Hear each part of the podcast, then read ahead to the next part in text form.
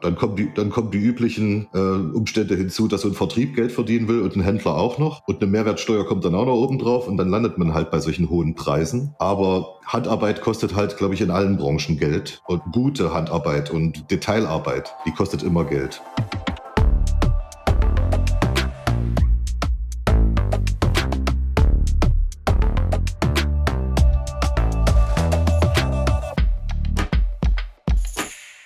Hallo und herzlich willkommen zu einer neuen Ausgabe von Kilohertz und Bitgeflüster, dem HiFi-Podcast von HiFi.de.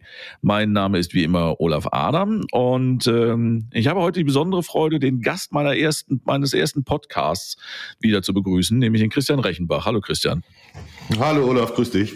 Für die Leute, die es nachhören wollen, verlinken wir das auch nochmal, wie wir beide in oder also für mich war es auch die aller, aller, allererste Podcastaufnahme überhaupt, ähm, uns da irgendwie durch das ausgerechnet, durch das entspannte äh, kleine Thema High-Res durcharbeiten. Ähm, Heute soll es aber um was anderes gehen. Bevor wir zum Thema kommen, vielleicht ganz kurz nochmal, wenn euch das, was wir heute hier bequatschen oder was wir sonst so mit meinen oder was ich sonst so mit meinen Gästen berede, gefällt, ähm, dann lasst uns, lasst uns gerne ein Abo da oder einen Like oder eine Bewertung auf der Podcast-Plattform eurer Wahl.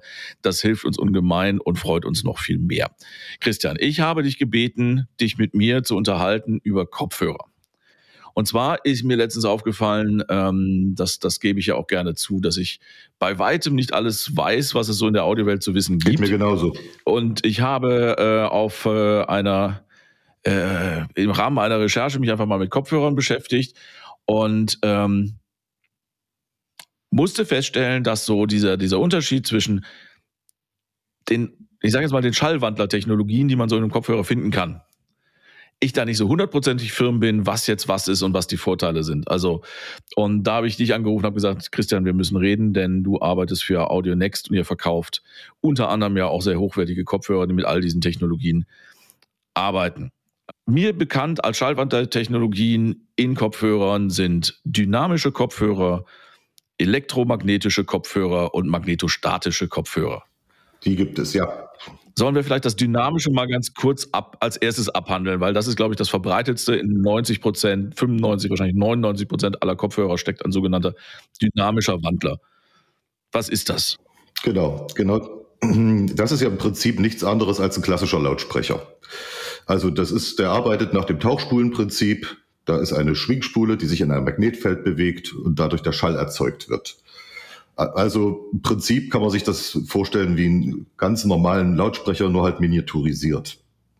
Das hat natürlich den Nachteil, dass man da quasi eine ganz normale Schwingspule und auch eine Membran aus was weiß ich, aus jedwedem Material hat.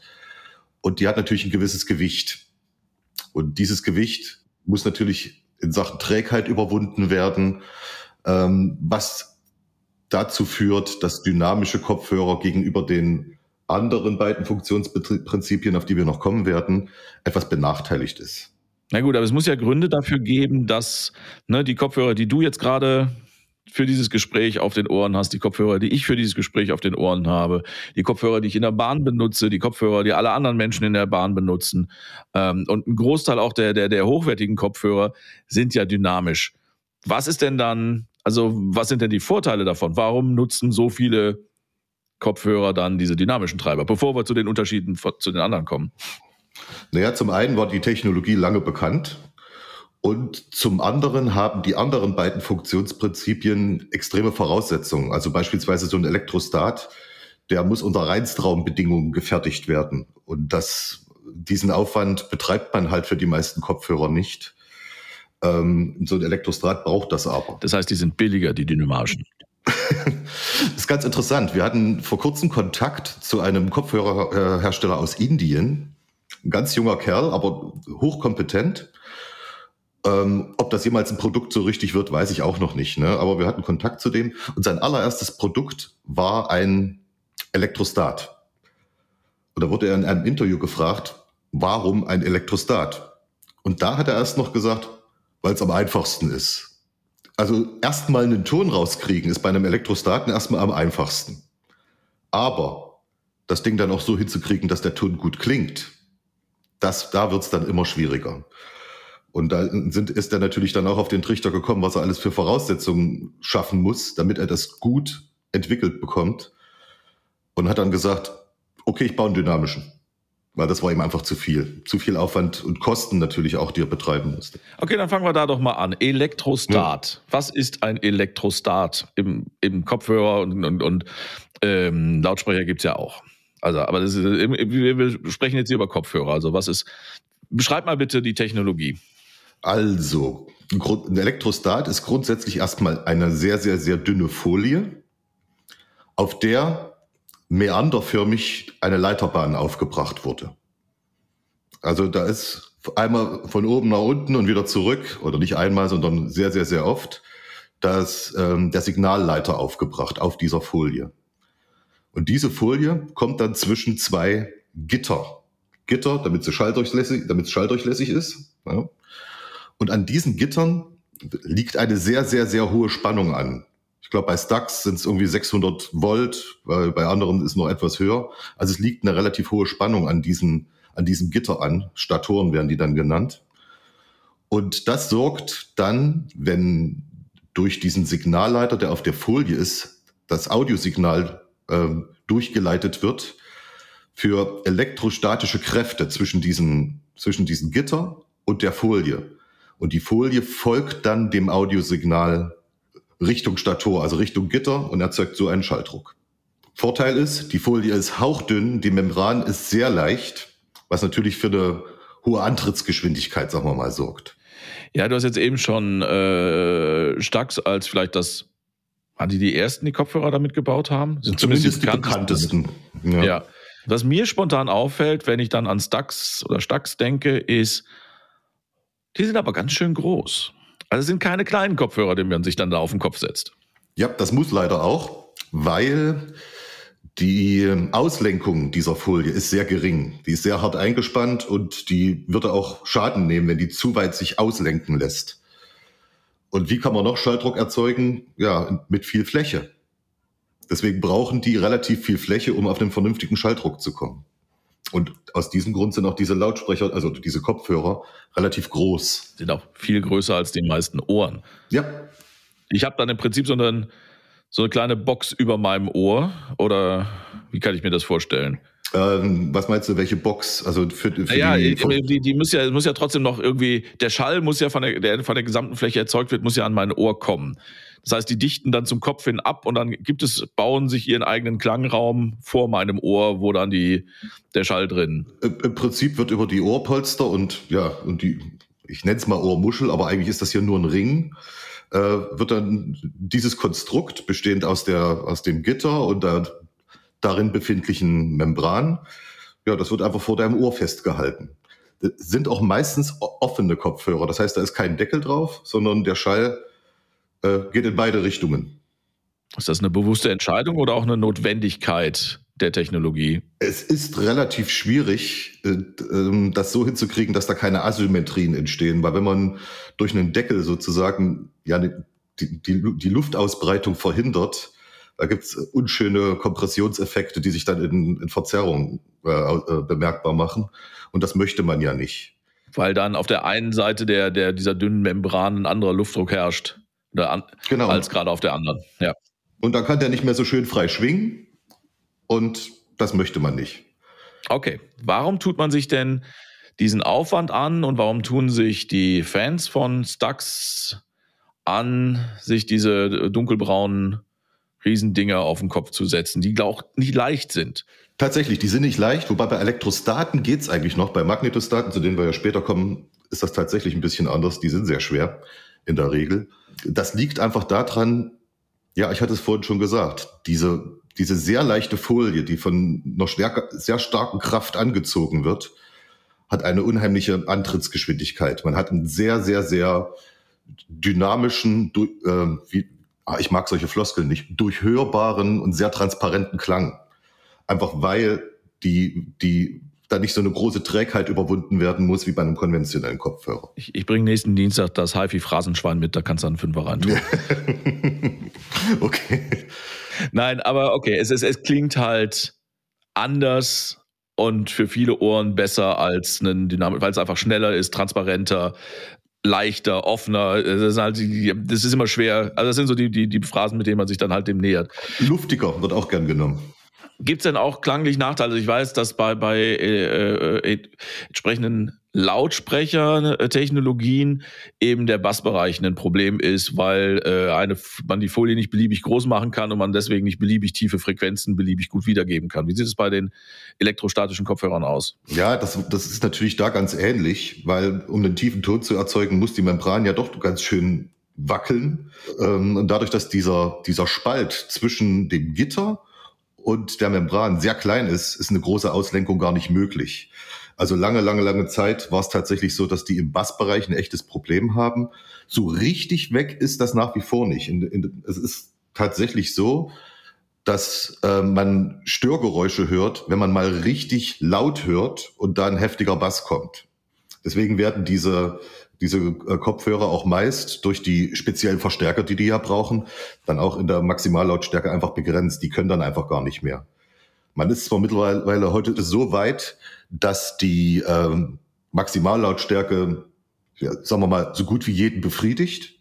Aber du hast völlig recht, das war lange Zeit ein, ein großes Manko. Also halt mal fest, für, für Hip-Hop-Fans ist es vielleicht immer noch nichts, aber ähm, bei normalen bis niedrigen oder bei normalen Abhörlautstärken ist es einfach für im, im Rahmen eines HiFi-Klangs fehlt nichts. Nein, nein, überhaupt nicht. Sind aber jetzt nicht die, die, die, die nicht extrem bassstark. Aber du hast gerade einen Punkt angesprochen, äh, der auch noch ganz wichtig ist. Ähm, ein Elektrostat kommt immer mit einem eigenen Verstärker. Warum ist das so? Muss, ja. Weil auch der Verstärker diese paar hundert Volt ja bereitstellen muss. Und das hast du ja an einem Handy oder am Kopfhörerausgang eines Vollverstärkers. Oder hat, hat man diesen Anschluss ja nicht. Ne? Also diese Spannung muss bereitgestellt werden. Es gibt, glaube ich, von Stax sogar einen portablen Elektrostaten. Und da muss man sich so einen kleinen Akkupack mit in die Brusttasche stecken, der dann die entsprechende Spannung äh, zur Verfügung stellt. Also da hat man noch eine, eine extra Komponente dabei. Neben seinem Handy oder seinem portablen Audioplayer muss dann dieser, dieser kleine Energizer noch mitgetragen werden. Um eben die Spannung auf die, wie heißt, wie heißt es, Statoren, also auf die Gitter. Auf die Statoren. Hm. Ja, Jetzt hast du was von 600 Volt gesagt. Muss ich mir Sorgen machen, wenn ich mir so hohe Spannung sehr, sehr, sehr nah an meine äh, zarten Ohren auf den Kopf hänge? Na, Spannung an sich ist ja noch nicht gefährlich. Äh, Leistung ist ja das, was gefährlich ist. Und wenn kein Strom fließt, wird, dann wird auch keine Leistung abgegeben. Im Prinzip, jeder, der schon mal einen Funkenschlag von einer Schallplatte abgekriegt hat, der hat ein paar tausend Volt vor die Hände gekriegt. Da mache ich mir bei den paar hundert Volt noch keine Sorgen. Nein, nein. In Ordnung, da bin ich jetzt auch beruhigt. Ähm, wobei, also mobil ist das, also ich wusste bis gerade eben nicht, dass es auch einen mobilen äh, Elektrostaten gibt. Aber nichtsdestotrotz, das ist halt eine, eine Technologie, die es schon eine Weile gibt, die ihre Fans hat, weil sie eben einen ganz eigenen Klang offensichtlich mit sich bringt. Genau. Was sind denn jetzt im Vergleich dazu, was ist denn jetzt im Vergleich dazu ein magnetostatischer Kopfhörer? Das Prinzip, also ganz grob, ist, ist ganz ähnlich. Auch da hat man eine sehr, sehr, sehr dünne Folie, wo auch wiederum meanderförmig der Signalleiter aufgebracht wird. Aber die magnetische Kraft wird dann nicht von, von Elektrostaten, also von diesen Statoren erzeugt, sondern von tatsächlich von Magneten, von ganz normalen, relativ starken Neodym-Magneten. Das ist der große Unterschied. Hat natürlich den Vorteil, man braucht diese extra Zuleitung für die paar hundert Volt nicht mehr, sondern die kann man tatsächlich an einem ganz normalen Kopfhörerausgang betreiben. Und, und wie groß müssen diese Magneten sein? Also müssen die dann genauso groß wie die Folie sein? Oder? Ja, die sind in dem Fall nicht wie, ähm, wie bei den Elektrostaten als Gitter angebracht, sondern als Stäbe. Da hat man quasi vor der Membran solche Stäbe. Da gibt es natürlich auch ganz, ganz, ganz viele äh, Forschungsergebnisse dahingehend, wie, wie die Stäbe geformt werden müssen, dass der Schall da ungehindert durch kann und so weiter und so fort. Aber da kann man sich richtig vorstellen, dass, dass auf der Membran Magnetstäbe drauf liegen quasi. Also nicht, nicht direkt drauf liegen, auch da muss es noch ein bisschen Abstand geben, aber deshalb, du hast halt eine ähnliche Folie äh, und statt zwischen diesen Gittern steckt die halt zwischen einem Gitter aus Magnet, äh, zwischen zwei Gittern aus Magneten. Ja, zwischen, so, genau, zwischen Stäben. Zäunen aus Magneten. Zäunen aus Magneten, genau, so, so kann man das, so kann man das ausdrücken, ja. ja. Aber die, die Folien sind, sind das, ist das an sich das gleiche, so von der, von der, vom Material, von der Größe, vom Gewicht her, oder? Die sind in der Regel ein bisschen anders, weil man ja auf eine bestimmte ja, Impedanz kommen muss. Äh, man möchte ja dem angeschlossenen Verstärker eine Impedanz liefern, die er auch vertragen kann. Und da sind die, die sind meistens etwas, äh, in der Regel sind die etwas dicker bei den Magnetostaten. Dadurch wird die Membran natürlich auch etwas schwerer, ganz klar. Ähm, auf der anderen Seite sind die natürlich dann auch elektrisch äh, belastbarer. Also da kann man schon weitaus mehr Gas mitgeben und hat auch ein geringeres Bassproblem als noch beim Elektrostaten. Mhm. Woran liegt das, dass man das geringere Bassproblem hat oder weniger Bassproblem hat damit? Ähm, ja, weil die leicht dickeren Drähte, die da auf dieser Folie drauf sind, einfach elektrisch höher belastbar sind. Ähm, dadurch gibt man auch, also diese, diese Stäbe, die davor sind, die sind auch nicht ganz so nah dran wie diese Gitter beim Elektrostaten was eine etwas höhere Auslenkung erlaubt. Ah, okay. Ja. Und dadurch kommt, hat, hat man natürlich dann auch ein bisschen mehr Spielraum für den Bass. Ähm, und das ist halt auch, also ist diese Technologie relativ neu oder, äh, also in meiner Wahrnehmung zumindest, ähm, wie gesagt, Stux kenne ich äh, auch schon länger. Ähm, Magnetostaten sind mir jetzt erst jetzt auch nicht erst seit gestern, aber ist meiner, in meiner Wahrnehmung ist das die neuere Technologie. Ist das richtig oder ist das, habe ich das nur vorher nicht mitbekommen? Ehrlich gesagt weiß ich gar nicht, wie neu die Technologie ist. Fakt ist, dass das tatsächlich erst vor ein paar Jahren, obwohl mittlerweile dürften es auch schon zehn Jahre sein. Wahrscheinlich sogar 20. Ja, wahrscheinlich sogar 20, da hast völlig recht. Aber ähm, dass die so richtig in Erscheinung getreten sind, das ist, ähm, das war lange nach den Elektrostaten, das stimmt tatsächlich. Und mittlerweile würde ich mal sagen, sind sie in, im High-End-HiFi-Bereich ja doch sehr in Mode gekommen. Ja, Mode ist noch, noch ein anderes Stichwort. Also auch wenn man, wenn man bei euch auf der Shop-Seite unterwegs ist oder äh, auf anderen Seiten, wo dann magnetostatische Kopfhörer abgebildet sind. Ich finde, die sehen immer auf dem Foto sehr cool aus. Mhm. Weil es ganz oft halt, es, es sind alles sehr teure, sehr hochwertige warum, Kopfhörer, warum das ist, kommen wir gleich nochmal dazu. Aber teure Materialien, viel Metall, sind eben auch immer offen. Äh, man hat sich da wirklich Mühe gegeben, diese gestalten. Und auf dem Foto sehen die toll aus. Auf dem Kopf sieht man dann aber erst, wie, dass auch die nicht klein sind. Sehr, sehr oft sind die groß und schwer. Das ist tatsächlich wahr. Wie schwer, wenn du sagst, die sind sehr schwer im Vergleich, also du wirst jetzt keine Grammzahlen im Kopf haben, aber äh, äh, schwerer als ein guter dynamischer Kopfhörer? Ja, viele sind schon schwerer. Also wir, wir reden da von einem halben Kilo teilweise. Okay, 500 Gramm für einen Kopfhörer ist viel. Das ist, ja, das merkt man dann schon mit der Zeit, wenn man den auf dem Kopf hat. Ähm, wir haben eine rühmliche Ausnahme im Programm. Das, ist, äh, das sind die Kopfhörer der Firma Dan Clark. Die sind sehr leicht geworden.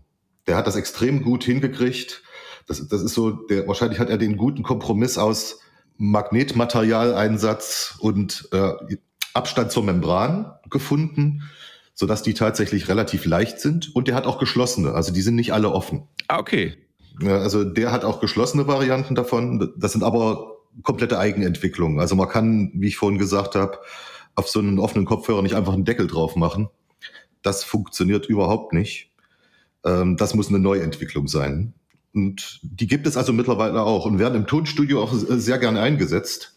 Okay, und das hat wahrscheinlich auch damit zu tun, dass man da eben mit etwas mehr Auslenkung, mit etwas mehr Sp äh, Kraft arbeiten kann und deswegen die Probleme, die ähm, Elektrostaten in einem äh, geschlossenen Gehäuse hätten, äh, besser in Griff, äh, besser ausgleichen kann. Ja, es ist halt immer alles ein Kompromiss, wenn ich diese Magnete immer weiter von der Membran wegnehme, sodass die Auslenkung größer werden kann, theoretisch, verringere ich aber auch das Magnetfeld. Und so eine Magnetkraft, die fällt leider mit dem Abstand, mit dem Quadrat des Abstandes. Also beliebig viel Spielraum hat man nicht, aber das ist halt so, das ist so die Stelle, an der ja das Optimum gefunden werden muss bei den Entwicklern. Ne? Ja, spannend. Also offensichtlich scheint dann die, die äh, Magnetostatentechnologie auch ein bisschen flexibler äh, zu sein als die elektrostatische äh, Elektrostatentechnologie. Ja klar, gerade bei der Verstärkerwahl. Man kann sich dann quasi den Verstärker ich will nicht sagen frei aussuchen, aber man hat halt eine viel größere Auswahl, weil ein konventioneller Kopfhörerverstärker eingesetzt werden kann bei dem. Äh, im Kopfhörerverstärker nicht frei aussuchen. Was sind da so die Anforderungen? Oder meinst du das einfach nur, man muss mal hören, was am besten zusammenpasst? Oder gibt es da konkrete Anforderungen? Ja, es gibt schon konkrete Anforderungen. Ähm, so ein Kopfhörerverstärker hat es ja nicht leicht weil die, an, die Impedanzen, die daran angeschlossen werden, eine relativ hohe Bandbreite haben. Bei so einem normalen Stereo-Home-HiFi-Verstärker für Lautsprecher der kriegt Impedanzen zwischen 4 und 8 Ohm. Bei Kopfhörerverstärkern reden wir von, bei einem DT990 von Biodynamic von 600 Ohm. Und diese Magnetostaten gehen runter bis 12. Also das ist eine relativ hohe Bandbreite, die der abdecken muss. Und eine geringe Impedanz heißt auch immer, dass die Stromlieferfähigkeit des Verstärkers einfach da sein muss, um den, Laut um den Kopfhörer überhaupt antreiben zu können. Be bevor jetzt wieder wütende E-Mails kommen, wir reden hier natürlich von der Nennimpedanz. Wir reden, ja, wir, wir reden vom komplexen Widerstand, genau. Der, der genau, weil, ne, genau. das ist natürlich ein, ein Lautsprecher äh, im tatsächlichen realistischen Betrieb äh, nicht zwischen 4 und 8 Ohm Impedanz oszilliert, sondern jeden beliebigen Wert darüber oder darunter einnehmen kann und so weiter. Okay, ja, ja. aber die, die Nennimpedanz ist halt bei, bei äh, geht halt, da ist die Bandbreite viel größer. Wie du sagst, äh, was hast du gesagt, 12 Ohm bei einem Magnetostaten? Ja, bis zu 12 Ohm. Also die meisten, die, die ich. Und, ja, genau. Und 600 bei so manchen dynamischen, ja. Genau, genau. Also die, und das ist halt für den Verstärker eine hohe, hohe Herausforderung, das alles auch sauber abdecken zu können. Ne? Wie gesagt, so ein Home-HiFi-Verstärker, der muss sich nur darauf konzentrieren, so vier bis acht Ohm oder 16 mal und vielleicht mal runter bis zwei. Aber viel mehr muss der nicht abdecken müssen. Okay, ne? aber da gibt es jetzt keine generelle Empfehlung, wie der braucht x Watt oder muss das und das können, sondern das ist letztlich ein, ein Matching. Also es ist sehr oft so, dass die schon einen sehr kräftigen Verstärker brauchen. Also ja, so ein Watt anderthalb sollte es schon mindestens sein, was aus dem Verstärker rauskommt. Und ähm, ja, und die Stromlieferfähigkeit muss gegeben sein, obwohl das mittlerweile eigentlich gut im Griff ist. Also die, die meisten echten Kopfhörerverstärker, die können das schon. Aber man muss darauf achten. Also man soll sich nicht wundern, wenn man an seinem Streamer oder seinem Vollverstärker eine 6,3 Millimeter äh, Buchse hat und da so ein Magnetostaten reinsteckt, dass da nicht viel rauskommt. Weil meistens steck, steck, stecken da ja nur irgendwie zwei Operationsverstärker dahinter und die können da nicht so viel. Ja, also ich empfehle jed, jedem, der sich so einen, so einen Magnetostaten kauft, auch einen echten Kopfhörerverstärker dazu äh, zuzulegen. Okay, das ist, das ist vielleicht ein guter Hinweis, dass wenn man so was mal, keine Ahnung, äh, vom Freund der Freundin geliehen bekommt und steckt ihn zu Hause, auch durchaus in, in, in gute äh, HiFi-Verstärker in den Kopfhörerausgang. Das ist nicht die Art und Weise, wie man sowas antreibt und wie man das dann beurteilt. Ja, die sind schon anspruchsvoll, auch wenn die eine schöne lineare Impedanz haben. Also die schwankt nicht groß über, der, über den Frequenzbereich. Aber trotzdem ist halt ja, die geringe Impedanz ist es. Die vergleichsweise geringe Impedanz ist das, was die, was so manchen Kopfhörerverstärker ganz schön warm werden lässt. Ja. Ein weiterer Begriff, den ich irgendwann mal gelesen habe, wo ich auch tatsächlich überhaupt keine Ahnung habe, was damit gemeint ist, ist äh, die Bezeichnung planarmagnetostatischer Kopfhörer. Was kann ich mir denn darunter vorstellen? Oder was muss ich mir darunter vorstellen? Das ist auch nicht ein besonders schöner Ausdruck, wie ich finde. Das ist ein bisschen verwirrend, weil schlussendlich ist es genau das gleiche wie die bereits beschriebenen magnetostatischen Kopfhörer. Dadurch, dass diese Folie eine planare Fläche ist, ist dieser Begriff entstanden. Aber planar magnetisch, da ist irgendwie in meinem Kopf, dass der Magnet planar ist und das ist er ja nicht. Das sind ja Stäbe. Also ist der Begriff einfach nur etwas verwirrend, weil die Membran eine planare Fläche ist aber der Magnet halt nicht. Ich mag den Ausdruck eigentlich gar nicht und da steckt nichts anderes als magnetostatischer Kopfhörer dahinter. Also ein Pla planarmagnetischer oder planarmagnetostatischer Kopfhörer ist ein magnetostatischer Kopfhörer. Genau, genau so ist es. Okay. Das heißt, ist, wie ist dieser Begriff denn entstanden überhaupt? Also was, was, warum gibt es diesen Begriff dann? Wenn ich das wüsste. Also, da, also ich habe mir auch nicht, ich habe mir auch nicht ausgesucht. Wie gesagt, es, er kommt mit Sicherheit daher, dass die Membran eine plane Fläche ist. Haken wir, darf man das unter äh, M wie Marketing bla bla abhaken? Oh, wenn, dann fände ich das Marketing gar nicht gut, weil ver verwirrendes Marketing ist ja nie gutes Marketing. ähm, wir können es aber einfach abhaken, weil tatsächlich nichts weiter dahinter steckt. Okay. Also halten wir fest, magnetostatisch und planar magnetostatisch äh, ist das Gleiche. Ist das Gleiche, exakt. Dann gibt es jetzt noch einen Punkt anzusprechen, den wir ganz am Anfang schon mal so kurz gestreift haben, der, der trotzdem noch mal bedauerlicherweise auch ein bisschen mehr erwähnt werden muss. Wenn man bei euch im Shop äh, unterwegs ist, mhm. Also da hat man nicht viel Mühe, einen Kopfhörer für 3000 Euro zu finden. Nö, das geht, das kriegen wir hin. Da hast du völlig recht. ja. Was ist daran so teuer?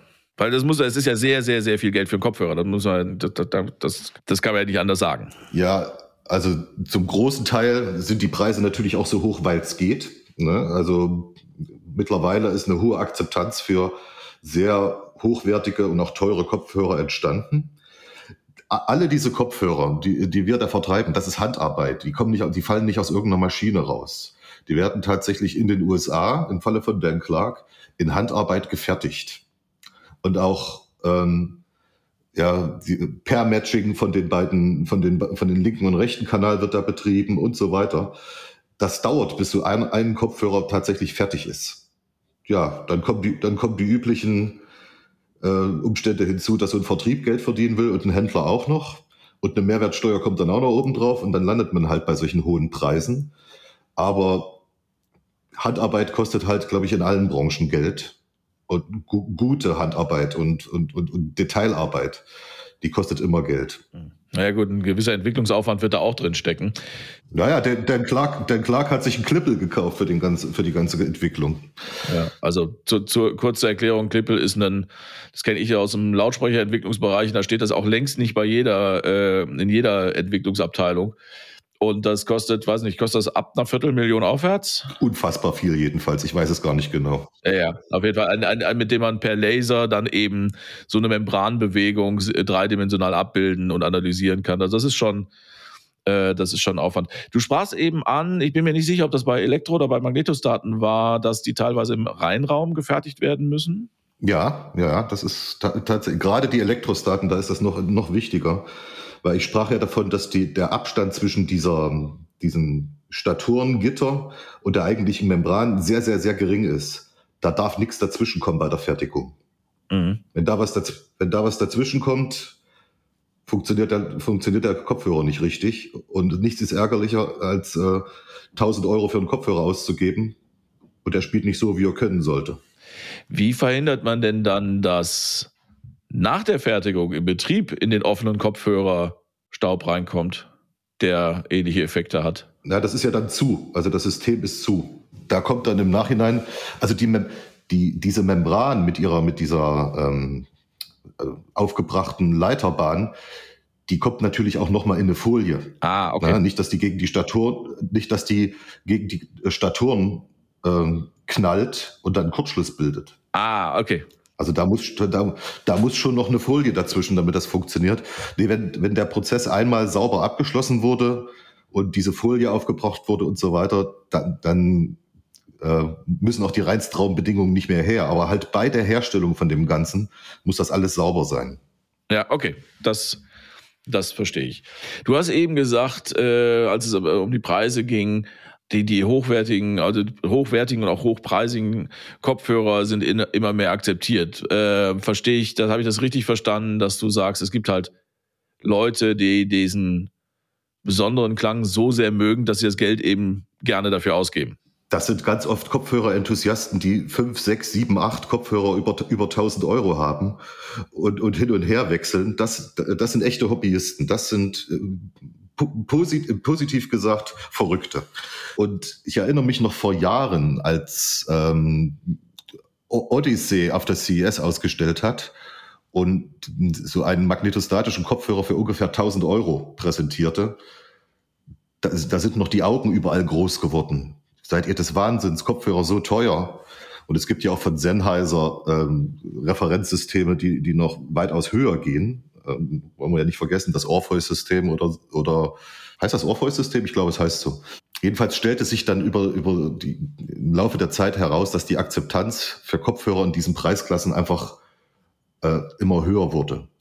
Weil die, die Leute haben das gehört und haben relativ schnell festgestellt, 1000 Euro sind zwar sehr, sehr, sehr viel Geld, aber für 1000 Euro kriege ich keinen Lautsprecher, der das wiedergeben kann auf diese Art. Und so stieg dann auch die Impedanz wirklich für die Freunde des guten Klanges, weil, wenn man es so betrachtet, sind die gar nicht so teuer. Ein gutes Paar Lautsprecher für 1000 Euro wird diese Wiedergabequalität nicht schaffen. Okay, das ist ein interessanter Aspekt. Das heißt, du sagst, das sind, ähm, der Vergleich ist da gar nicht der dynamische Kopfhörer, sondern äh, also die, die Magnetostat ist kein, für, für die Enthusiasten, Enthusiastinnen kein keine Alternative zum Magnet, äh, zum dynamischen Kopfhörer, sondern eine Alternative zum Lautsprecher. zur klassischen HiFi-Anlage. Das ist das, was ich denke, was ich, ähm, was den Effekt verstärkt hat, genau, dass, dass die, diese Erkenntnis kam. Und man darf nicht vergessen, ähm, ja, global, die Leute wohnen in immer engeren Räumen, in kleineren Wohnungen. Der Platz für eine, für große Anlage ist oft nicht da, aber die Leute wollen vernünftig Musik hören. Und so, und so wurde auch insgesamt, glaube ich, die Kopfhörergemeinde, ob nun, ob die nun magnetostatische Kopfhörer haben oder, oder dynamische, ich glaube, diese Gemeinde wurde auch immer größer. Und da kriegt natürlich dann auch ähm, der Magnetostat ein Stück vom größeren Kuchen ab, mhm. was die Beliebtheit betrifft. Ne? Würdest du denn sagen, dass mit einem Magnetostaten oder Elektrostaten äh, Kopfhörer Musik hören vom Klang her, vom, vom, vom Musikerlebnis äh, wirklich vergleichbar ist mit einem, mit einem Hören über eine gute Anlage in einem guten Raum? Bedingt, ja. Also von der, von der absoluten Qualität her auf jeden Fall. Man hat halt das Raumproblem gar nicht. Das ist schon mal, das ist schon mal sehr gut. Was natürlich immer äh, etwas schwierig ist, ist die, die räumliche Abbildung. Die ist halt anders bei einem Kopfhörer als bei einem gut aufgestellten Paar Lautsprecher. Ich glaube, das hat der ähm, Michael Zehl auch in, in, in, in dem Podcast mit dir angesprochen, ne, dass gewisse Dinge über Kopfhörer einfach sich teilweise komisch anhören. Mhm. Aber zum Beispiel, wenn, wenn ähm, Ereignisse äh, an den Rändern des Raumes, also der, der, der dargestellten Bühne stattfinden, war das oft über Kopfhörer ja, ein Effekt, der sich ein bisschen komisch angehört hat. Aber auch das hat man mittlerweile relativ gut im Griff, äh, dass die, dass die räumliche Darstellung nicht mehr im Kopf, sondern tatsächlich auf, auf der Nasenspitze vor einem stattfindet.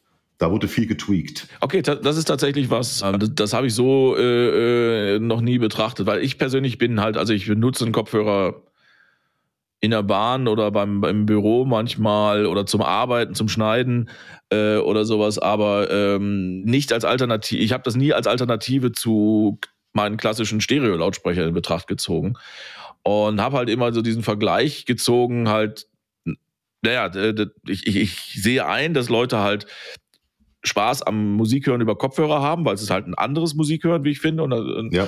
ähm, aber dass dann die, die, die, ein richtig guter Kopfhörer oder ein ja doch ein richtig guter Kopfhörer ähm, wirklich als Alternative zur klassischen HiFi-Anlage in Frage kommt, habe ich so noch nicht betrachtet. Muss ich jetzt auch erstmal einen Moment drüber nachdenken. Für mich, ich muss das vielleicht mal ausprobieren, aber für mich kann ich mir das nicht vorstellen. Aber gut, es ist halt, wie du schon sagst, es ist eine, ähm, es ist offensichtlich eine Entwicklung und in jedem, äh, jedem Marktsegment gibt es eben Leute, die für äh, Sachen, die sie besonders gut finden, auch gerne mal mehr Geld ausgeben. Und deswegen gibt es jetzt halt nicht nur bei euch, sondern äh, überall, wo man äh, entsprechende Sachen kaufen kann, eben Kopfhörer, die für jemanden, der nicht im Thema ist, zunächst mal äh, sehr teuer wirken. So will ich es mal formulieren. Die wirken sehr teuer, ja, aber das ist halt mein, mein oft genanntes Argument. So, ich sage einfach, ja, zeig mir mal ein paar Lautsprecher für 1000 Euro, die das können. Ja. Und das überzeugt, das überzeugt dann doch relativ viele ich will ja nicht sagen, was richtig oder falsch ist. Ich habe nur festgestellt, dass immer mehr Leute kein Problem damit haben, sich nicht in den Raum zu setzen, nicht die, also nicht, also nicht die Nachbarn zu stören, sich nicht äh, zu überlegen, wie kriege ich mein Bassproblem in den Griff, sondern einfach nur die Musik genießen. Für sich allein. Ja, und interessanterweise schlägt das total elegant und völlig ungeplant den Bogen zu unserem ersten Podcast, den wir zusammen aufgenommen haben, weil da hast du, glaube ich, mit einem sehr ähnlichen Schlusswort geendet. Ja, ja das ist richtig. Ja. Da auch das Argument, so High-Res, Qualität hören, geht am einfachsten, am direktesten und am günstigsten über Kopfhörer. Und das ist ja im Prinzip, äh, schließt sich da ja wirklich genau der Kreis, dass wenn, äh, dass man halt für ein Investment, fürs gleiche Investment dann, wenn es um solche Sachen geht, im Kopfhörer und im Kopfhörerverstärker ähm, mehr von diesen Details bekommt und mehr von dieser Art von Hören bekommt, als das mit einer gleich teuren Anlage in einem normalen Hörraum, Wohnraum äh, wahrscheinlich möglich wäre. Okay, kann ich nachvollziehen. Das ist so. Haben wir, gibt es noch andere Lau äh, Kopfhörertechnologien, die so obskur sind, dass sie, ich sie jetzt gar nicht mit aufs, äh, äh, mit in dieses Gespräch gebracht habe? Oder haben wir jetzt alles so die beherrschenden, also marktbeherrschend ist und wird auch bleiben der dynamische Kopfhörer. Dann gibt es äh, die, die Nische der Elektrostaten und die größer werdende äh, Nische der Magnetostaten im High-End-Bereich. Äh, wobei das auch ja teilweise schon, äh, äh, also die sind nicht im, immer alle so teuer. Es gibt da auch durchaus günstigere, muss man auch mal vielleicht dazu sagen. Wobei du fängst bei, bei, bei Magnetostaten jetzt schon bei, na, sagen wir mal, 400 Euro an. Das ist ja auch eine Menge Geld für einen Kopfhörer, finde ich. Aber da ungefähr geht's ja los. Ja, aber es sind halt nicht direkt Tausende. Das meine ich damit. Nein, nein, nein, ja. nein, nein, überhaupt ja. nicht. Aber gut, haben wir noch irgendwelche anderen Technologien äh, vergessen, über die wir auch noch reden müssten? ja, was fällt mir da immer ein? Ähm, es gibt einen, über dessen genaue Technologie ich mir gar nicht so im Klaren bin, aber ich weiß nicht, ob du schon mal vom Jacqueline Float gehört hast. Nein, habe ich tatsächlich nicht. Ich muss dir da mal einen Link schicken und damit du dir das Ding mal anguckst. Das ist im Prinzip ja, tatsächlich. Ein Laut Lautsprecher, den man sich auf den Kopf spannt. Also man sieht ziemlich lächerlich damit aus, aber der klingt interessant, sagen wir es mal. Also sehr interessant. Habe ich den, habe ich den vor ein paar Jahren in Essen auf einer CanJam mal gesehen? Ja, der hat aber nicht funktioniert. Ich glaube, der stand da nur als Ausstellungsstück, aber das ist genau das Ding. Ja, okay, dann, dann, dann, dann kenne ich den aber von Bildern. Ja, gut. Der hat aber dann auch so, so einen gewissen Abstand zum Ohr. Ja, ja, genau. Im Prinzip ist das eine, eine Nahfeldabhörsituation, die man sich auf den Kopf stellen kann. Ja. Aber es ist jetzt keine neue Schallwandertechnologie. Das sind halt sehr, sehr kleine Lautsprecher, die man sich sehr nah an den Kopf hält. Deswegen habe ich auch gesagt bedingt, weil ähm, ja. das Funktionsprinzip ist ja jetzt kein komplett anderes. Ja. Nee, aber es, es, es, es, ist tatsächlich auch eine, eine, schöne Kuriosität. Da werden wir sicherlich ein Bild oder einen Link finden. Schick mir mal den Link, dann packen wir den auch in die Show Notes. Mach ich. Ähm, ähm, da gab es auch, es gibt auch so einen Sessel. Das war nämlich, das hatten sie auch mal auf der CanJam. Das war so ein Sessel, wo dann die Lautsprecher so von der Seite, von hinten rangeschwenkt wurden. Das war auch mal so ein Versuch. Also ist dann aber mehr Nahfeldmonitor als Kopfhörer. Eben, das ist dann die, genau, die Nahfeldsituation. Das hat auch ganz gut funktioniert. Nur von, bei, wir sind ja hier bei Kopfhörern und Kopfhörer sind für mich schon was, was ich zur Not auch mal mit woanders hinnehmen kann. Und ja, den Sessel, den lässt du, glaube ich, zu Hause stehen. Möglichst, ja. Möglichst, ja, genau. Ja, ja prima. Also tatsächlich, ähm, was ich jetzt aus diesem Gespräch mitnehme, ist, dass ich mir vielleicht mal Zeit nehmen muss, wirklich sehr hochwertige Kopfhörer mal, mal anders zu hören, äh, mal, mal aufmerksamer zu hören, inwiefern das äh, wirklich eine Alternative eben nicht zu anderen Kopfhörern, sondern zur Anlage ist. Ich glaube das für mich persönlich nicht, aber bin immerhin neugierig genug geworden, um das mal mit einem entsprechenden äh, Kopfhörer auszuprobieren. Äh, bin da sehr gespannt drauf. Danke dir sehr für diese Anregung. Ja, gerne. Und natürlich für dieses Gespräch. Gerne, gerne. Bevor wir jetzt zum Schluss kommen, ähm, wir haben jetzt über Kopfhörer geredet. Wenn ich mal, wenn ich mich mal hinsetze und Kopfhörer hören möchte, ähm, hast du einen Tipp für, für, für einen Track, für einen Song, ähm, mit dem ich mal so einen Kopfhörer richtig fordern kann? Ja, den habe ich tatsächlich. Das ist ein Track, den benutze ich seit Jahren. Und der hat mir immer bei der Bewertung von Kopfhörern gerade hinsichtlich ihrer Dynamik sehr geholfen. Das ist, ähm, das ist die Version von, vom Yuri Honing Trio von Walking on the Moon. Also den, den, den alten Sting äh, Police ja. äh, Titel. Und die haben das, äh, und die haben das gecovert auf eine ganz eigene Art, in einem, in einem ganz schrägen Takt. Aber da kann man mal die dynamischen Fähigkeiten raus äh, ausloten eines Systems. Bei mir heißt es dann immer, wenn meine Augen zusammenzucken, sobald die Snare Drum kommt, dann, dann war das ein gutes System. Ja, das ist auch ein wunderbarer Tipp. Das werde ich ausprobieren. Werden wir verlinken in den Show Notes. Und ähm, wie gesagt, ich werde es auch ausprobieren. Ähm, ja, Christian, Vielen Dank nochmal, dass du die Zeit genommen hast. Ähm, euch da draußen äh, danke fürs Zuhören. Wie gesagt, auch einmal die Erinnerung, dass wir uns sehr über ein Abo und äh, eine Bewertung äh, oder natürlich auch äh, Kommentare und Kritik äh, freuen. Letzteres entweder über die Social Media Kanäle oder an äh, bitgeflüster.hifi.de. Christian, das war schön mit dir wie immer. Fand ich auch. Vielen Dank, dass ich hier sein konnte. Hat mir Spaß gemacht. Vielen Dank, dass du, dass du da warst. Und äh, das muss jetzt den Rest nicht interessieren, aber wir sehen uns ja nächste Woche sogar in live und in echt. Genau, genau. Freue ich mich auch drauf. Ich sage, ich sage dir Tschüss bis nächste Woche. Ich sage allen anderen Tschüss bis in zwei Wochen, bis zur nächsten Folge. Und äh, ja, weil zufällig heute Freitag ist, ein schönes Wochenende. Tschüss.